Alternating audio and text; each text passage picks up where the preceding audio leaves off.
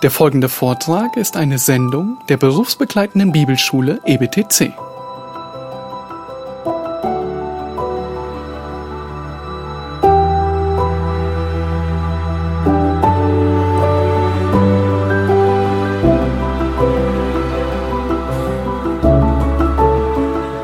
Die wenigsten von uns kennen noch die frühe Geschichte der ehemaligen DDR. Aber das ist die Gegend, in der wir tatsächlich hier sind. Und damals war es so, dass man nicht mal eben mit Abwrackprämie sogar noch ein Auto hinterhergeschmissen bekommen hat, sondern man musste sehr gut vorausplanen, wann man denn einen Neuwagen bräuchte. Und so haben Eltern in der DDR bei Geburt ihres Kindes angefangen zu planen und zu überlegen, wann bräuchte denn mein Kind seinen Trabi? Denn die Lieferzeiten konnten bis zu 17 Jahre dauern. Also bestellte man mit einem Bestellschein seinen zukünftigen Trabi. Wieso eigentlich? Der Kleine ist doch gerade geboren, vielleicht kann er auch schon laufen, aber der kann doch kein Auto fahren. Wieso soll ich ein Auto bestellen? Nun, stellt euch vor, Papa bestellt das Auto, kommt nach Hause, nimmt seinen Sohn auf den Arm und zeigt ihm den Bestellschein und sagt, hier mein Sohn, dein hellblauer Travi, bald kannst du ihn fahren. Alle würden lachen und sagen, der wird doch kein Auto fahren, das ist ein Baby. Wieso meint ihr, glaubte der Vater daran, dass dieses Kind einmal den Führerschein bestehen würde? Dass er es schaffen würde, dass er es lernen könnte? Als er sich den Hund gekauft hat, warum hat er da nicht ein Auto bestellt? Wäre doch auch eine Idee gewesen. Worin ist der Unterschied? Vielleicht trainiert er den Hund ja so gut, dass er auch in 20 Jahren Auto fahren kann. Könnte doch sein. Natürlich nicht. Wieso bestellt er also zuversichtlich dieses Auto und investiert so viel? Weil er weiß, dass dieser sein Sohn ein Mensch ist mit Fähigkeiten und er wachsen wird und er lernen wird und er ihm beibringen wird, Auto zu fahren. Mit voller Zuversicht. Er sagt nicht, ach, der ist ja so klein, das schafft er nie, sondern er ist zuversichtlich und sagt, hier ist der Bestellschein, mein Sohn, bald wirst du Auto fahren. Genauso wie ein kleines Kind Fahrradfahren lernen kann, schwimmen lernen kann, Autofahren lernen kann und das am Ende nicht schwer ist, genauso ist es nicht schwer für die Kinder Gottes, die Gebote Gottes zu halten. Es ist nicht schwer, sie sind leicht. Die Last der Gebote Gottes ist leicht. Heute Morgen schauen wir uns in 1. Johannes 5 genau das an. Johannes erklärt uns, warum die Gebote Gottes nicht schwer sind, sondern für den Gläubigen leicht sind. Letzten Sonntag haben wir einmal mehr davon gehört, dass die Gebote beinhalten, die Geschwister zu lieben. Unser Monatslied handelt davon, unser Lied gerade handelte davon. Und Johannes, er baut seinen Brief so auf, dass er immer wieder auf dieselben Themen zurückkommt. Und letzte Predigt habt ihr euch das sicherlich auch schon gedacht. Bruderliebe, das hatten wir doch da schon und da schon und da schon. Das war so oft. Ja, es war mehr oder weniger das letzte Mal, letzten Sonntag. Gebote Gottes halten, das hatten wir doch auch schon so oft. Ja, wir sind auch schon in Kapitel 5 und Johannes wiederholt halt immer wieder die Dinge, die er sagen möchte und kommt von einer anderen Perspektive nochmal aufs Thema zurück und bringt eine neue Nuance hier hinein. Und so wiederholt er für uns in 1. Johannes 5, was er sagen wollte zu Bruderliebe und zeigt uns, wie die Bruderliebe zusammengehört mit den Geboten Gottes. Denn die Gebote Gottes, sie werden in Liebe gebettet. In 1. Johannes 4, 19, funktioniert nicht ganz, ähm, in 1. Johannes 4, 19 ähm, lesen wir die ersten Verse bis 5 Vers 1 zur Wiederholung von Ende Kapitel 4. Wir lieben ihn, weil er uns zuerst geliebt hat. Wenn jemand sagt, ich liebe Gott und hasst doch seinen Bruder, so ist er ein Lügner. Denn wer seinen Bruder nicht liebt, den er sieht, wie kann der Gott lieben, den er nicht sieht? Äh, Entschuldigung, wie kann, den er sieht, wie kann er Gott lieben, den er nicht sieht? Und dieses Gebot haben wir von ihm, dass wer Gott liebt, auch seinen Bruder lieben soll. Und jetzt der erste Vers unseres heutigen Textes. Jeder, der glaubt, dass Jesus der Christus ist, der ist aus Gott geboren. Und wer den liebt, der ihn geboren hat, der liebt auch den, der aus ihm geboren ist. Nun, Johannes ist manchmal ein bisschen kompliziert im ersten Moment zu verstehen, aber er macht deutlich, von der Bruderliebe kommt in Kapitel 4, dass wir den lieben, der ihn geboren hat. Wer hat uns geboren? Gott hat uns geboren und Gott lieben wir. Und wenn wir Gott lieben, dann müssen wir auch den lieben, der aus Gott geboren ist, also unsere Geschwister. Ihr merkt schon, mehrmals spricht Johannes nun die Wiedergeburt an. Wir kommen gleich im zweiten Teil der Predigt noch mehr darauf zu sprechen. Glaube bewirkt Leben, bewirkt Geburt. Und wir lieben also all die, die Gott mit uns in seine Familie hineingeboren hat. Wir lieben die Geschwister.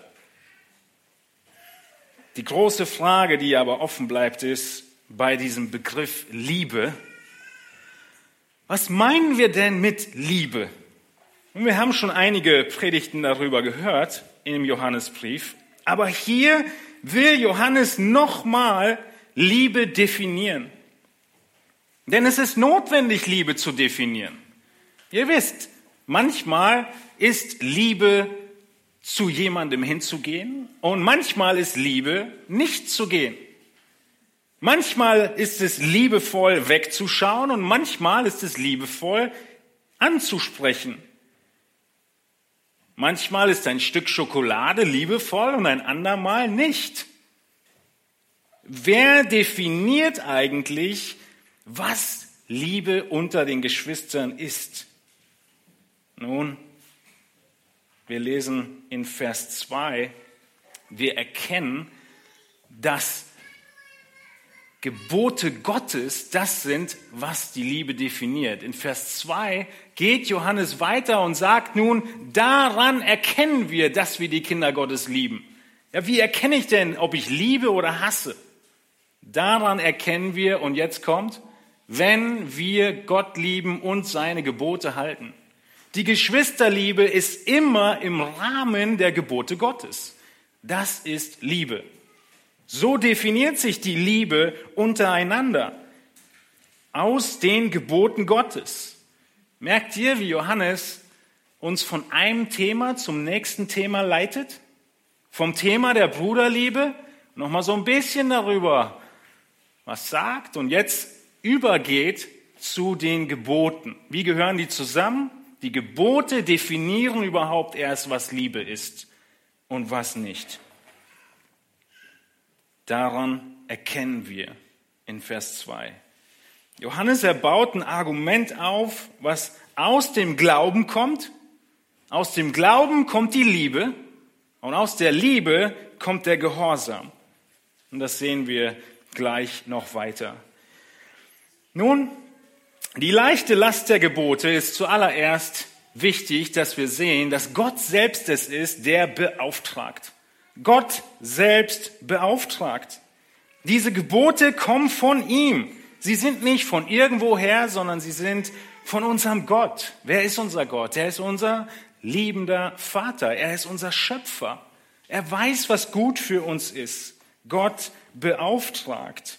Das sehen wir in diesen ersten drei Versen, die wir gerade schon gelesen haben. Johannes kommt von der Bruderliebe greift das Thema nochmal auf und jetzt könnten wir sagen, es ist nicht nur die Geschwisterliebe ein Merkmal des Christen, sondern auch die Geboteliebe.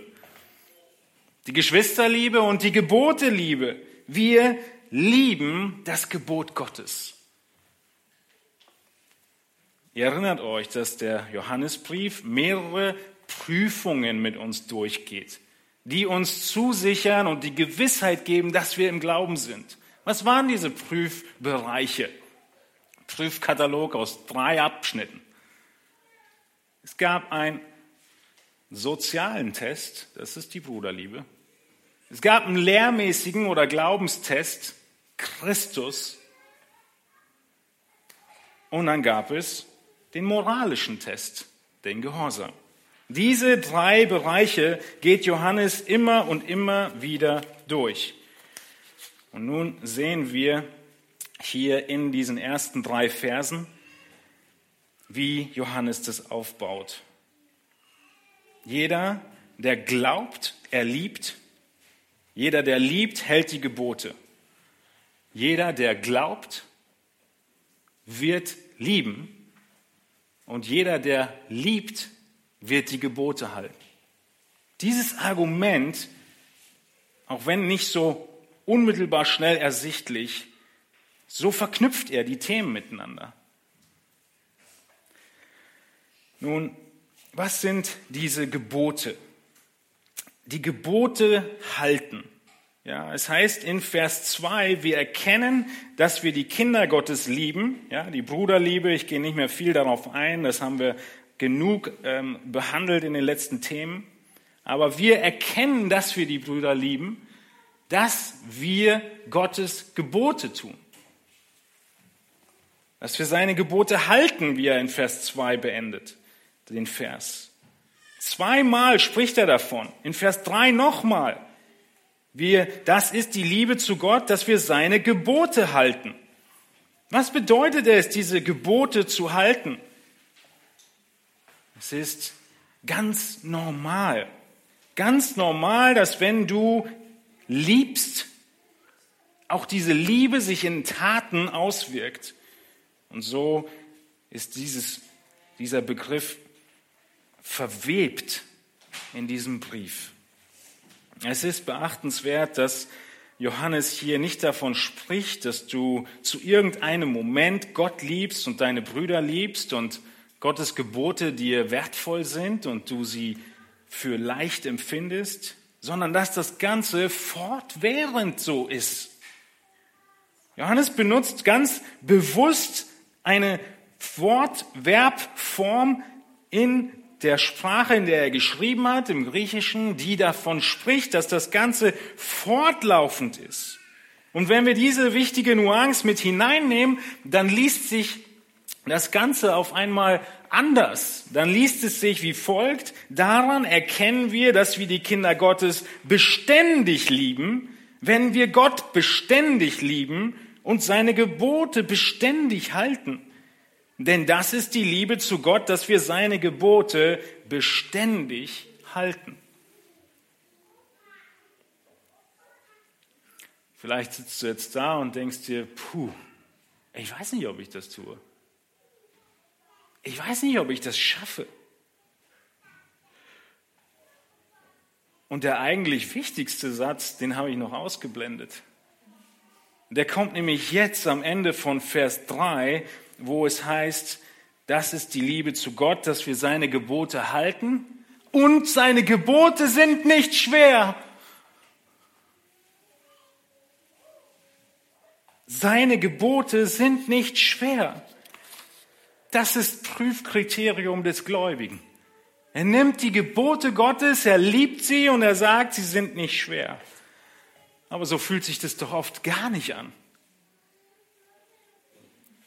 Im Gegensatz, es ist manchmal so herausfordernd, dass wir erdrückt werden von der Last. Aber ihr müsst euch erinnern, die eigentliche Last haben die Pharisäer, die Schriftgelehrten, die religiösen Systeme den Menschen auferlegt. Jesus spricht davon in Matthäus 23, dass eigentlich eine ganz andere Last zu tragen ist. In Matthäus 23 geht er so weit und spricht von den Pharisäern. Diese Pharisäer, sie binden nämlich schwere und kaum erträgliche Bürden und legen sie den Menschen auf die Schultern. Sie aber, die Pharisäer selbst, wollen sie nicht mit einem Finger anrühren. Das, sagt Jesus, ist wirklich die schwere Last. Kaum erträgliche Bürden legen sie den Menschen auf die Schultern. Ja, religiöse Systeme belasten die Menschen mit kaum erträglichen Bürden. Warum? Weil du als Mensch selbst alles alleine tun und schaffen musst. Du selbst musst wirken. Und so kommt es zu Selbstkasteiung, zu allen möglichen Formen von religiöser Aufopferung aus eigener Kraft. Und es erdrückt dich, wenn du den wirklichen Maßstab Gottes siehst und nur dich selbst und deine Kraft hast, denn du bist unfähig. Und was ist nun der Unterschied zu Jesus? Jesus er sieht dich, der du da sitzt und sagst, puh, ich glaube, ich schaffe das nicht. Und Jesus sagt in Matthäus 11, 28, genau zu jedem, der sagt, ich schaffe das nicht, kommt her zu mir alle, die ihr mühselig und beladen seid, so will ich euch erquicken. Nehmt auf euch mein Joch und lernt von mir, denn ich bin sanftmütig und von Herzen demütig, so werdet ihr Ruhe finden für eure Seelen denn mein Joch ist sanft und meine Last ist leicht. Seht ihr, Johannes in seinem Brief, er hat nicht irgendwie groß neue Wahrheiten aufgeschrieben, sondern es ist das, was Jesus schon im Matthäusevangelium gesagt hat. Was genau beobachten wir hier? Jeder Einzelne ist eingeladen. Alle können kommen. Alle, die sagen, ich schaff das nicht, diese Gebote zu halten. Und was wird Jesus tun? Er wird erquicken. Er wird Freude schenken. Kraft. Nun, ist es so, als hätten wir dann alle Freiheiten der Welt? Nein, auch Christus hat sein Gebot. Aber das Gebot Christi ist eine ganz andere Geschichte. Er sagt, nehmt auf euch mein Joch. Wisst ihr, was ein Joch ist? Es ist dieses Stück Holz, unter das die Ochsen gespannt werden, um dann zu pflügen. Dieses Joch, lasst euch einspannen in meinen Willen, sagt Jesus. Komm unter meine Leitung. Jesus hat die Zügel in der Hand von diesem Flug, von diesem Joch. Und deshalb, weil es sein Joch ist, weiß er auch ganz genau, wie dieses Joch ist. Sanftmütig, demütig und die Last ist leicht. Jesus sagt nicht, wir haben kein Joch. Jesus sagt, wir haben ein leichtes Loch. Warum Joch? Warum ist das Joch leicht und das der Pharisäer schwer? Die Ursache ist darin, dass Gott dich mit seinem Joch nicht alleine lässt, sondern er selbst trägt die größte Last nicht die größte Last, die gesamte Last. Er selbst hat sie getragen und, wie wir jetzt im Johannesbrief sehen, er befähigt dich, das zu tragen, was du zu tragen hast. Das ist der große Schlüssel. Der Gläubige an Christus wird von neuem geboren und bekommt eine Befähigung, mit Freuden das zu tun, was Gott tun, getan haben möchte. Das ist ein riesiger Unterschied. Der ganze Brief, der ganze erste Johannesbrief ist schon voll mit diesem Prüfkriterium des Gehorsams. Erinnert euch ganz kurz, in 1. Johannes 2, Vers 3 oder lesen wir nur Vers 4, wer sagt, ich habe ihn erkannt und doch seine Gebote nicht hält, der ist ein Lügner. Und dann am Ende in Vers 6, wer sagt, dass er in ihm bleibt, der ist verpflichtet, selbst so zu wandeln, wie jener gewandelt ist. Schon in Kapitel 2 kommt dieses Prüfkriterium der Gebote Gottes. In Kapitel 3, Vers 7 nochmal, Kinder, lasst euch nicht von niemand verführen. Wer die Gerechtigkeit übt, der ist gerecht, gleich wie er gerecht ist. Es geht darum, dass du das tust, was Gott möchte. Und wenn wir in das Evangelium von Johannes gehen, ja, jetzt sind wir in seinem Brief, im Evangelium hat Johannes auch schon von Jesus gesagt und ihn zitiert in Johannes 14, 21, wer meine Gebote festhält und sie befolgt, der ist es, der mich liebt. Wir sehen einmal mehr diese vielen von euch bekannte Wahrheit, dass Liebe und Gehorsam zusammengehören. Wir können die nicht voneinander trennen. Es ist nicht so, wie landläufig geglaubt wird, dass Liebe einfach nur ein Gefühl ist. Nein, Liebe ist die aktivste, lebendigste Sache der Welt. Wenn ich Gott liebe, dann möchte ich ihm wohlgefallen. Und was auch immer du in deinem Leben als Liebe zu Gott betrachten magst, ist eine absolute Täuschung, wenn es nicht dazu führt, dass du Gottes Gebote halten willst. Verstehst du? Wenn das, was du in dir empfindest, Gott gegenüber, nicht dazu führt, dass du die Gebote Gottes halten willst, dann ist es nicht die Liebe zu Gott dann ist es eine Täuschung. Denn die beiden gehören immer zusammen. Liebe führt zur Liebe der Gebote und zu Gehorsam. Also ganz konkret in dein Leben hinein gefragt.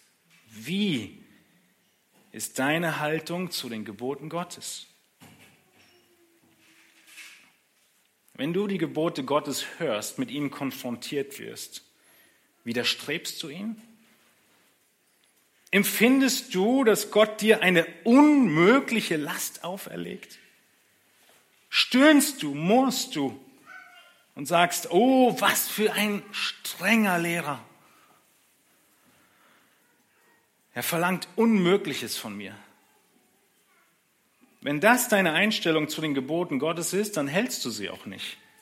Und dann, so deckt Johannes auf, bist du kein Christ.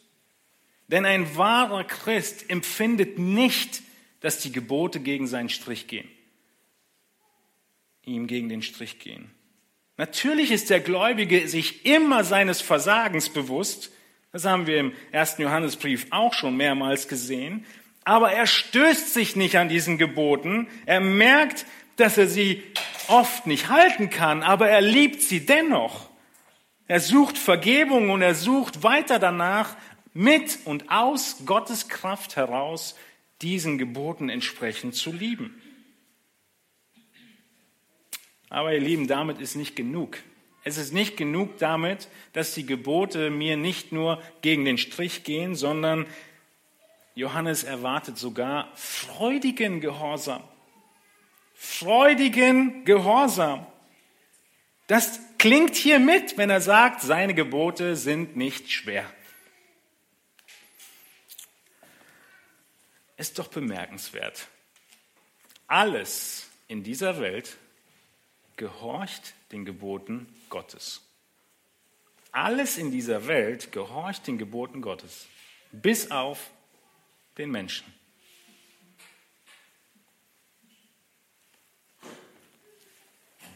Im Psalm 148 lesen wir Feuer, Hagel, Schnee, Dunst, der Sturmwind.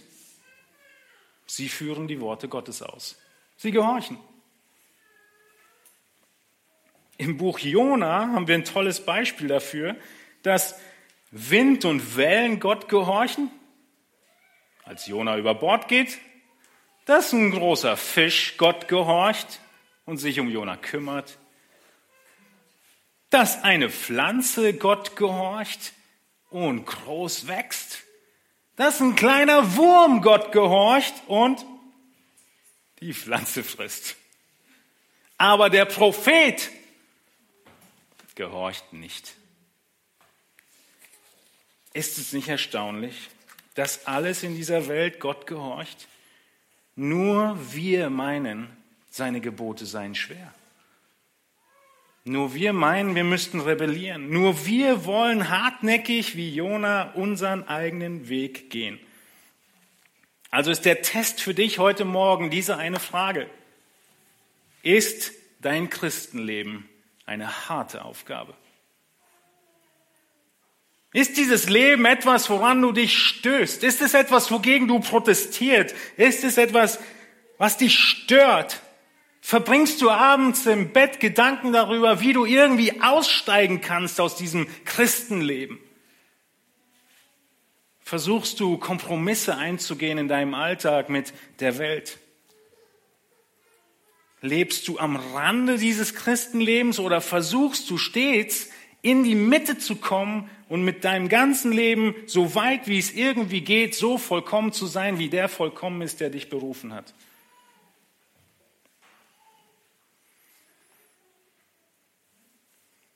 Und wir alle stellen uns die Frage, ja, aber wie soll ich das schaffen?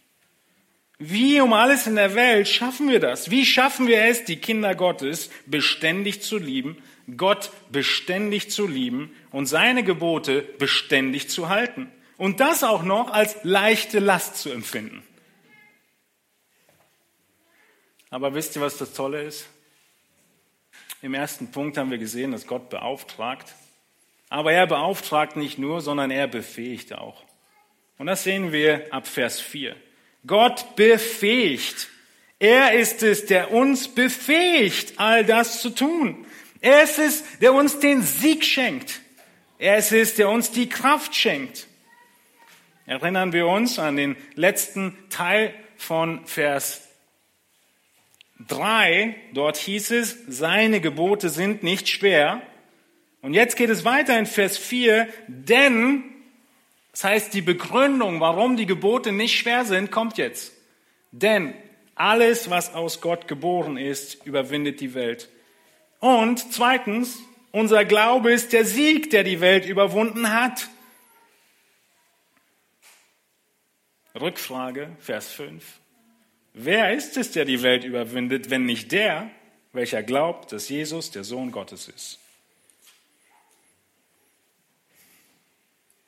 Warum sind die Gebote Gottes nicht schwer? Die Antwort kommt in Vers 4. Weil Gott befähigt. Warum sind die Gebote Gottes nicht schwer?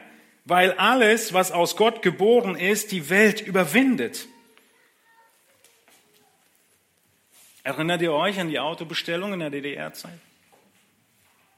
Warum würde man für seinen Hund kein Auto bestellen? Weil er kein Mensch ist. Und weil man weiß, er wird das Fahren nicht lernen. Aber für das Baby bin ich überzeugt, für das Kleinkind, er ist ein Mensch, er hat die Fähigkeiten, er wird es lernen. Er hat alles, was man braucht. Er hat das Leben. Er hat die richtige Natur. Und deshalb ist alles da. Und wir sind zuversichtlich, er wird's lernen. Und genau das tut Gott mit einem Menschen. Gott schenkt dem Menschen eine neue Natur. Und in dieser neuen Natur bekommt er alle Fähigkeiten, alles, was er braucht, um das zu lernen, was Gott möchte, dass er lernt, nämlich ihm wohlgefällig zu leben. Wahnsinn, oder? Das ist das Konzept von Wiedergeburt. Und damit beschäftigt sich Johannes jetzt. Er sagt, das Geheimnis, dass die Gebote Gottes leicht sind, liegt darin, dass du eine andere Natur hast wie alle anderen um dich herum. Der, der du Christ bist, hast die Natur, die befähigt ist, so wie das Baby Autofahren zu lernen befähigt ist, Christus ähnlich zu werden. Und deshalb nennt die Schrift das auch unsere Berufung, Christus ähnlich zu werden. Oder das Werk, was Gott angefangen in uns, dass er das vollenden wird, Christus Ähnlichkeit. Gott ist es, der diese Wiedergeburt schenkt. Seht ihr diese Begründung? Alles, was aus Gott geboren ist, überwindet die Welt. Das sind die Sieger. Gott beauftragt nicht nur, er befähigt auch. Und das sogar noch mit Freude. Und in diesem ganzen Zusammenhang, ja, Johannes hat ja auch viel für sich, dass er so ein bisschen immer wieder dasselbe wiederholt. Er zeigt uns damit auf, dass er das so ineinander verwebt, die Liebe und jetzt hier, dass wir in etwas hineingeboren sind, in eine neue Familie, macht er deutlich, dass dieser Gehorsam und die Liebe sind Familienangelegenheiten für den Gläubigen. Gehorsam ist eine Familienangelegenheit, denn wir lieben unseren Vater, Gott. Wir helfen unseren Brüdern und Schwestern, die in die gleiche Familie hineingeboren wurden durch Christus. Und wir sind von Gott geboren und lieben deshalb die Kinder Gottes. Und als Christen sind wir dann völlig anders wie die Menschen um uns herum. Warum? Weil wir eine neue Natur haben. Mehrmals hat Johannes diese wichtige Wahrheit der Wiedergeburt schon in seinem Brief behandelt und darauf angespielt. Wir sind in unseren Predigten noch nie so detailliert darauf eingegangen. Deswegen gehen wir auch heute nur bis Vers 5, um dafür ein bisschen Zeit zu haben. Manchmal ist es so bei den neutestamentlichen Schreibern, die schmeißen so eine theologische Schwergewichtswahrheit in ihren Brief rein und gehen einfach davon aus, dass alle Bescheid wissen. Offensichtlich wussten alle Bescheid. Aber was ist die Wiedergeburt? Was ist dieses von Gott geboren werden, von oben geboren werden? Nun, Johannes, er hat es schon ein paar Mal gesagt und angedeutet und beschrieben. In 1. Johannes 2, 28 und 29 zum Beispiel, nun Kinder, bleibt in ihm, damit wir Freimütigkeit haben, wenn er erscheint und uns nicht schämen müssen vor ihm bei seiner Wiederkunft. Wenn ihr wisst, dass er gerecht ist, so erkennt auch, dass jeder, der die Gerechtigkeit tut, aus ihm geboren ist. Das war schon in Kapitel 2. Die Wiedergeburt und die Gerechtigkeit zu tun gehören zusammen. Und hier nennt er auch noch die Freimütigkeit oben, ja, in Kapitel 2. Genau das kommt nächste Predigt. Ist zwar erst in einem Monat, wir machen ein bisschen Pause von Johannes, aber das kommt wieder in Kapitel 5. Freimütigkeit, Wiedergeburt. Die gehören zusammen, denn wenn wir in die Familie Gottes hineingeboren sind, natürlich haben wir dann keine Angst mehr vor unserem Vater, sondern wir können jederzeit zu ihm kommen. Also in Kapitel 2 beginnt er schon damit. In 1. Johannes 3, 9 ähm, erinnert er sie, jeder, der aus Gott geboren ist, tut nicht Sünde. Begründung, denn sein Same, Gottes Same, bleibt in ihm und er kann nicht sündigen, weil er aus Gott geboren ist. Petrus auf der anderen Seite in 2. Petrus 1, 4, er formuliert es so, wir sind göttlicher Natur teilhaftig geworden. Das passiert in der Wiedergeburt. Versteht ihr, dass die Wiedergeburt ein Wunder ist? Und deshalb sehen wir Nikodemus in Johannes Kapitel 3 im Evangelium, dass er zu Jesus sagt, wie soll das passieren? Soll ich in den Mutterleib wieder zurück? Und Jesus sagt ihm, du solltest wissen, wie es funktioniert. Der Geist wirkt es. Gott rettet und schenkt dir neues Leben. Er macht alles neu. Und das, was dann kommt, ist der Geist, der in uns wohnt. Das Konzept der Wiedergeburt ist nicht eine Renovierung, sondern wir haben völlig neue Fähigkeiten. Die Schrift macht es so deutlich und das Einfachste zu erkennen ist, dass wir dann den Geist haben. Wir erkennen, dass er in uns bleibt, 1. Johannes 3, 24, an dem Geist, den er uns gegeben hat. Und wenn wir dann den Geist haben, dann sind wir auch fähig, die Früchte des Geistes, die das leichte Joch sind, zu tun, nämlich Liebe, Freude, Friede, Langmut, Freundlichkeit, Güte, Treue, Sanftmut, Selbstbeherrschung. Alles Sachen, für die du keine Checkliste machen kannst, habe ich erledigt. Weiter. Vers 24, äh, 23. Gegen solche gibt es kein Gesetz. Du kannst Liebe nicht abhaken, Freude nicht abhaken. Das ist eine neue Natur, die du leben kannst durch den Geist, den du hast in der neuen Natur. Vers 24 in Galater 5, die aber Christus angehören, die haben das Fleisch gekreuzigt samt den Leidenschaften und Lüsten. Wenn wir im Geist leben, so lasst uns auch im Geist wandeln.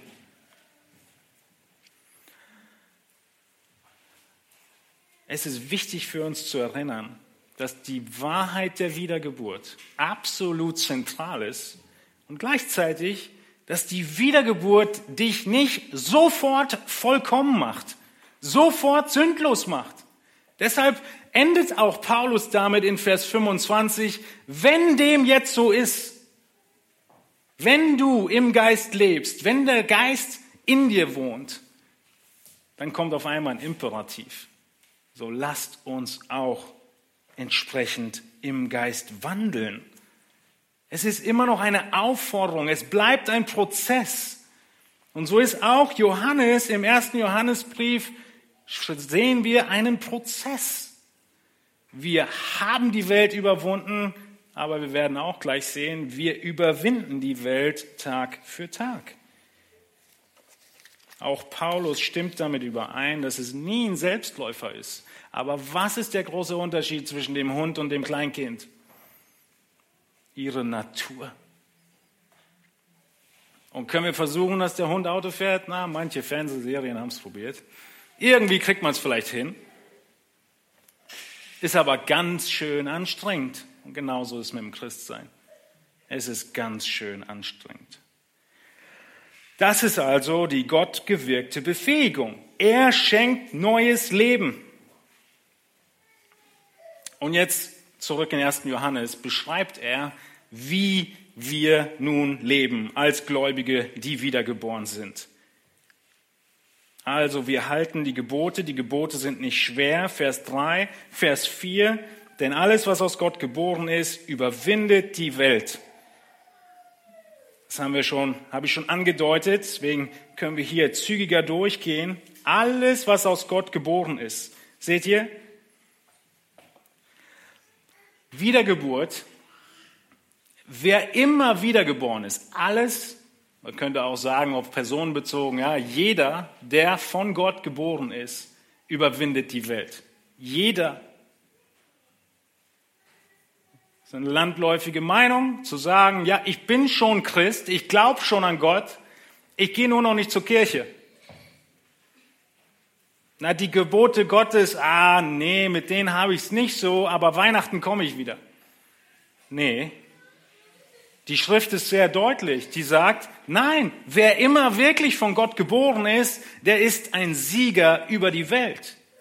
Er legt ab, was in der Welt ist, die gesamte Lust des Fleisches, die Werke des Fleisches in Galater 5 und er will diese Früchte des Geistes praktizieren.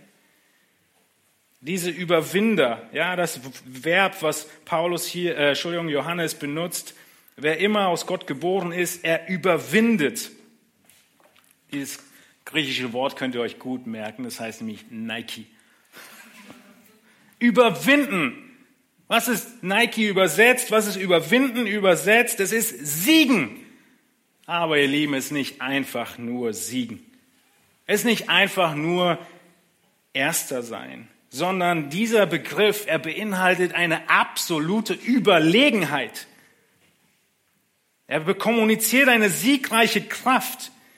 In der MacArthur Studienbibel wird beschrieben, das Wort spiegelt eine wirkliche Überlegenheit dar, die zu überwältigendem Erfolg führt.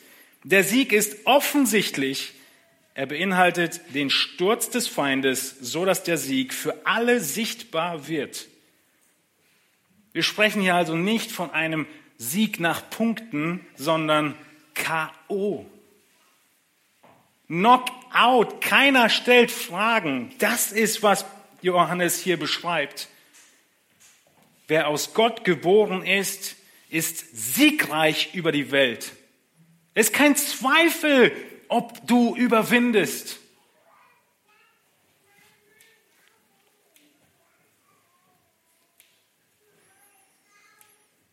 Es ist nicht eingeschränkt auf all diejenigen, die besondere Segnungen haben, nicht eingeschränkt auf fünf Jahre Christ sein und dann wirst du siegen und überwinden. Es ist jedem zugesprochen. 1. Johannes 5, Vers 4. Alles, was aus Gott geboren ist, überwindet die Welt. Jesus benutzt dieses Wort, um sich selbst zu beschreiben. In Johannes 16, 33 sagt er, in der Welt habt ihr Bedrängnis, aber seid getrost, ich habe die Welt überwunden. Wenn ihr wissen wollt, wo das Verb, oder dieses Wort noch vorkommt, das ist eines der Lieblingsworte von Johannes. Was hat Johannes noch geschrieben? Die Offenbarung. In der Offenbarung. Ihr könnt sie lesen, ihr könnt sie in der Konkordanz, in der Bibelsoftware, wo auch immer eintippen. Schaut mal nach dem Überwinden in Offenbarung. Es kommt andauernd vor, schon in den Sendschreiben. Sagt er zu den Gemeinden, tut Buße, wer überwindet, der wird ins ewige Leben eingehen. Es bleibt eine Wahrheit, eine Beschreibung für den Gläubigen, der wirklich die neue Natur hat. Er wird überwinden. Bis hin zum Ende in Offenbarung, wo dann Johannes genau das sagt. Alle, die überwunden haben, gehen ein ins ewige Jerusalem. Jeder, der in Christus ist, jeder, der an Jesus glaubt, er hat Teil an dem Sieg Jesu. Und das sehen wir im zweiten Teil von Vers 4. Unser Glaube ist der Sieg, der die Welt überwunden hat. Nicht wir tun das, sondern der, an den wir glauben, der hat's gemacht. Unser Glaube ist der Sieg. Johannes in, im letzten Kapitel, er ging so weit, als er von falschen Geistern gesprochen hat, da hat er auch schon zu den, zu den Empfängern gesagt, Kinder, ihr seid aus Gott, wieder der Gedanke der Wiedergeburt, und habt jene überwunden. Wen? Die falschen Geister. Ihr entlarvt sie. Wie hat Jesus überwunden? Wie ist der Glaube der Sieg, der die Welt überwunden hat? Erinnert euch zurück. Die Welt, in der wir leben, liegt unter der Herrschaft Satans seit 1. Mose 3, dem Sündenfall. Er ist der Herrscher. Und diese Macht hat der Teufel, weil der Tod auf allen Menschen lastet. Das ist sein langer Hebel, den er hat. Der Tod durch die Sünde belastet die ganze Menschheit.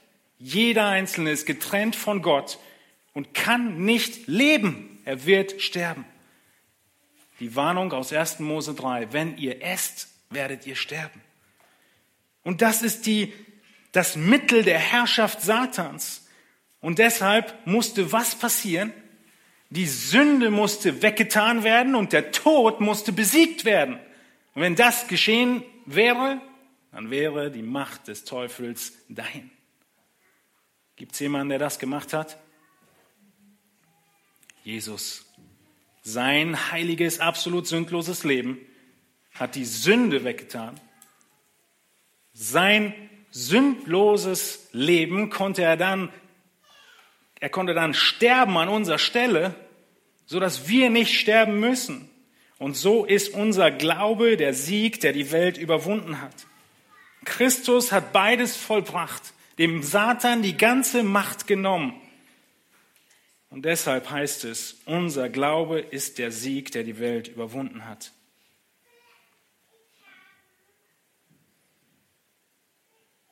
Johannes, er beschreibt ganz konkret und präzise, in dem Moment, wo ein Mensch glaubt, in dem Moment, wo du geglaubt hast, oder wenn du noch nicht in Christus bist, wann immer du glaubst, ab diesem Moment hast du den Sieg und du hast die Welt überwunden. Seht ihr die Zeitform? Dieser Glaube hat die Welt überwunden.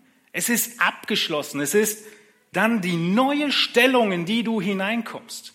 Sobald du diese neue Natur hast, hast du überwunden. Das ist kein Zufall, dass Johannes diese präzise Zeitform wählt. Und dann sehen wir trotzdem noch in Vers 5, im nächsten Vers, wer ist es, der die Welt überwindet? Auf einmal geht er wieder über zum fortlaufenden Tag für Tag überwinden. Wer ist es, der die Welt Tag für Tag überwindet? Der Gläubige. Stell dir vor, du hast eine unglaublich große Herausforderung. Viele Menschen sind im Raum und es gibt ein Problem, das sie nicht lösen können. Verzweiflung macht sich breit. Jeder schaut sich an, Ratlosigkeit, alle Ideen durchgespielt, wir wissen nicht weiter. Auf einmal durchbricht jemand diese verzweifelte Stille und sagt, wenn einer das schafft, dann der und der. Könnt ihr euch das vorstellen? Unmöglich zu schaffen, aber auf einmal kommt dir in den Sinn, da gibt's jemanden, der könnte das hinkriegen. Telefonjoker. Genau so geht Johannes vor, wenn er dieses Prüfkriterium jetzt von der anderen Seite betrachtet. In Vers 4 hat er noch gesagt, die, die wiedergeboren sind, werden die Welt überwinden. Und jetzt schaut euch an, was er weiter sagt. Wer soll die Welt überwinden, wenn nicht der, welcher glaubt, dass Jesus der Sohn Gottes ist? Wer sonst soll das schaffen, wenn nicht derjenige, der an Jesus glaubt? Wenn dies nicht schaffen, schafft es niemand. Es ist so ermutigend, was Johannes hier tut. Er macht nämlich deutlich, dass unser Sieg nicht in uns ist, hat er vorher schon gesagt, aber jetzt nochmal von der anderen Seite. Er sagt, die Welt muss überwunden werden. Jesus hat sie überwunden, das kommt dann ab Vers 6 nochmal sehr detailliert. Und alle, die in Christus sind, überwinden auch. Wer sonst? Wer, wenn nicht derjenige, der in Christus ist, soll das schaffen? Wer soll Autofahren lernen, wenn nicht einer von der Natur Mensch? Versteht ihr? Bist du Christ? Wenn du Christ bist, dann sagt Johannes, wenn irgendjemand die Welt Tag für Tag überwindet, dann du. Wenn es irgendjemand schafft, dann du. Und was war das nochmal für ein Begriff, überwinden? Nike? Absoluter Sieg. Sieg durch K.O. Haushoher Sieg. 8-0 weggeputzt. Wer? Jesus. Jesus war's. Jesus hat das Spiel entschieden. Wir sind nur Teil seines Teams. Diese absolute Triumph macht Paulus deutlich in Römer 8, 37, wo er beschreibt, in dem allem überwinden wir weit durch den, der uns geliebt hat. In 2. Korinther 2, 14 sagt Paulus, Gott aber sei Dank, der uns alle Zeit in Christus Triumph seiner Erkenntnis durch uns an jedem Ort offenbar macht. Wir triumphieren aber in Christus. Erinnert ihr euch an die Predigt vor einem Jahr, Epheser 3, Verse 16 bis 20.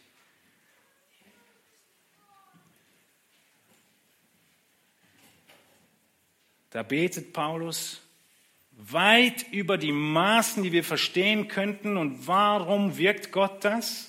Weil der Geist in uns wirkt und er mehr tut, als wir je erdacht hätten zu bitten oder zu verstehen. In welchem Bezug?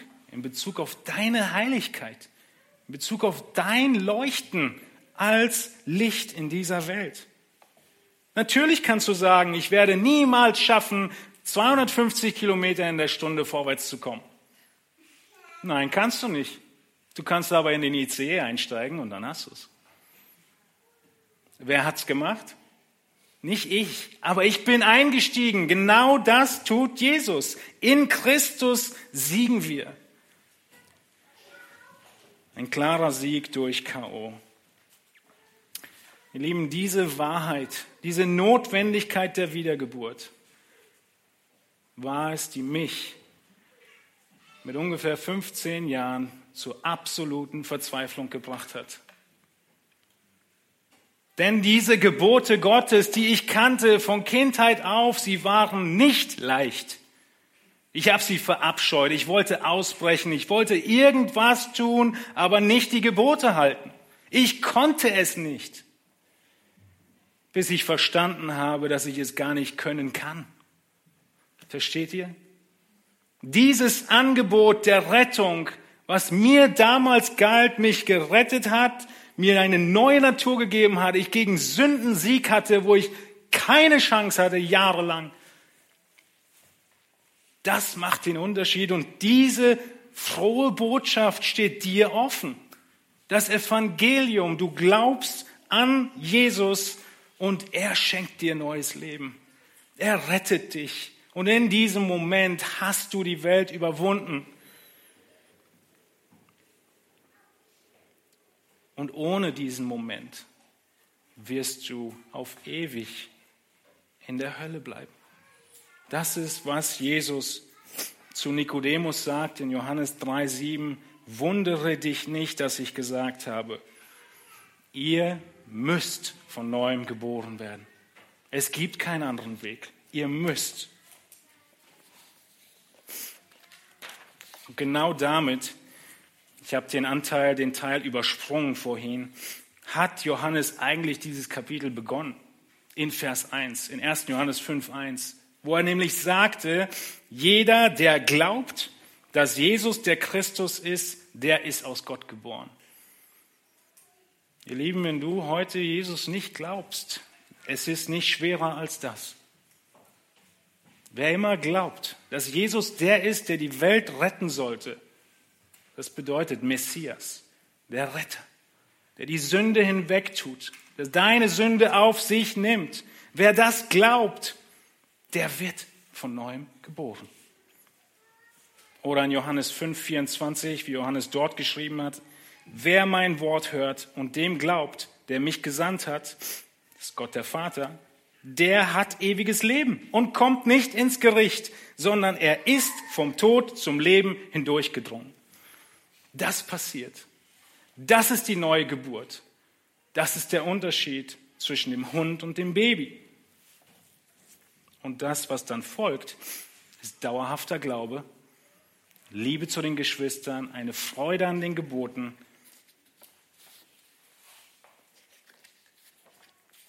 zu Gott. Vielleicht eine weitere Illustration dazu. Das Ganze ist so, wie als wenn wir als ein Fisch geboren werden würden. Ein Fisch mit Kiemen. Fische mit Kiemen können super und ausschließlich im Wasser leben. In diesem Bild ist die Welt, in der wir geboren werden, das Wasser. Der Fisch mit Kiemen, er fühlt sich pudelwohl im Wasser. Er kann seine Ausflüge machen. Er kann ganz toll im Wasser leben. Er kann auch hin und wieder mal für einen Tag, Sonntag von 10 bis 1, aus dem Wasser ausspringen, an der Luft sein, aber dann schnellstmöglich zurück ins Wasser. Weil da draußen an der Luft, auf dem Land, ist echt schwer mit Kiemen. Genau so fühlt sich der nicht wiedergeborene am Sonntagnachmittag. Aber wenn Gott neues Leben schenkt, dann nimmt er die Kiemen und baut dir eine Lunge ein. Und auf einmal wechselt das Bild. Deine gesamte natürliche Lebensraum wechselt. Du hast auf einmal eine Lunge. Kannst du noch im Wasser sein? In der Welt? Ja. Manche können richtig lange tauchen. Eigentlich gar nicht so lustig. Aber irgendwann, wenn du eine Lunge hast, musst du raus. Und das ist, was Johannes beschreibt. Er sagt, der Gläubige wird nicht dauerhaft sündigen. Er muss raus. Und der, alle, die dann eine Lunge haben, die gehen an Land und die merken, eigentlich bin ich für dieses Leben an Land geschaffen mit der neuen Natur. Und auf einmal, hier kommt die Verbindung, fällt es ihnen nicht mehr schwer, an Land zu leben. Die Gebote Gottes sind nicht schwer, sie sind leicht. Wann sind sie leicht? Wenn du die neue Natur hast. Und das ist der ganze Aufruf dieses Abschnitts. Wenn du die neue Natur hast, ist es eine enorme Ermutigung im Kampf gegen Sünde, weil du weißt, du kannst. Gott hat alles geschenkt und können wir das schaffen? Ja, wir schaffen das, weil wir die Natur haben, die dazu gemacht ist. Und auf der anderen Seite kann es dir genauso ergehen wie mir als Jugendlicher, dass du merkst, ich schaffe das nicht. Und wohin muss es dich drängen? Zur Liebe Christi, der für dich gekommen ist und für dich gestorben ist, damit du das neue Leben bekommst. Genau das ist der Ausblick, den jetzt Johannes gibt in den Versen 6 bis 13, die in einem Monat dann folgen werden in der Predigtserie, dass Christus es ist. Christus es ist, der all das getan hat.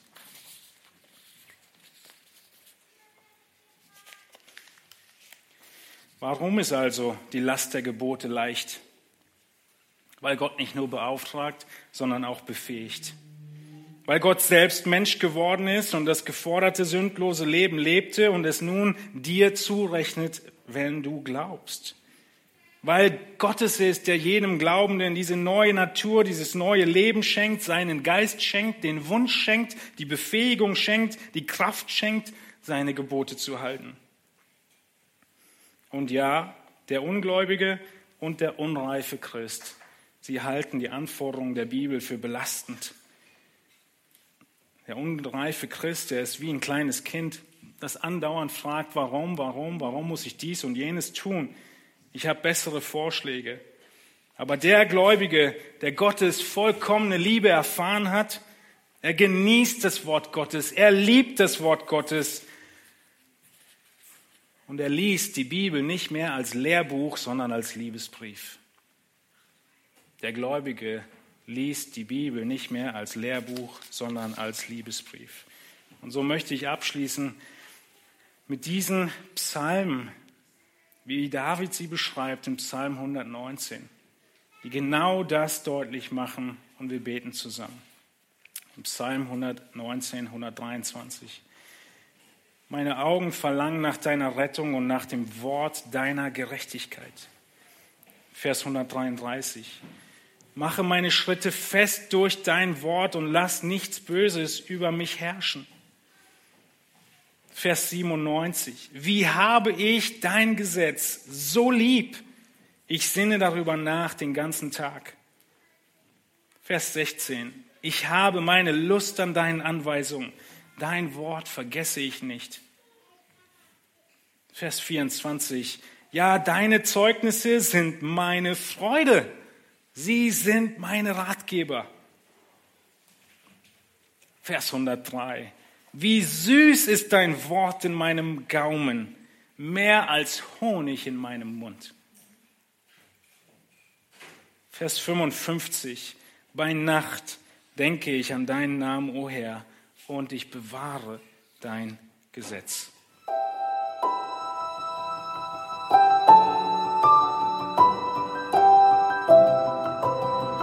Diese Sendung war von der berufsbegleitenden Bibelschule EBTC. Unser Ziel ist, Jünger fürs Leben zuzurüsten, um der Gemeinde Christi zu dienen. Weitere Beiträge, Bücher und Informationen findest du auf ebtc.org.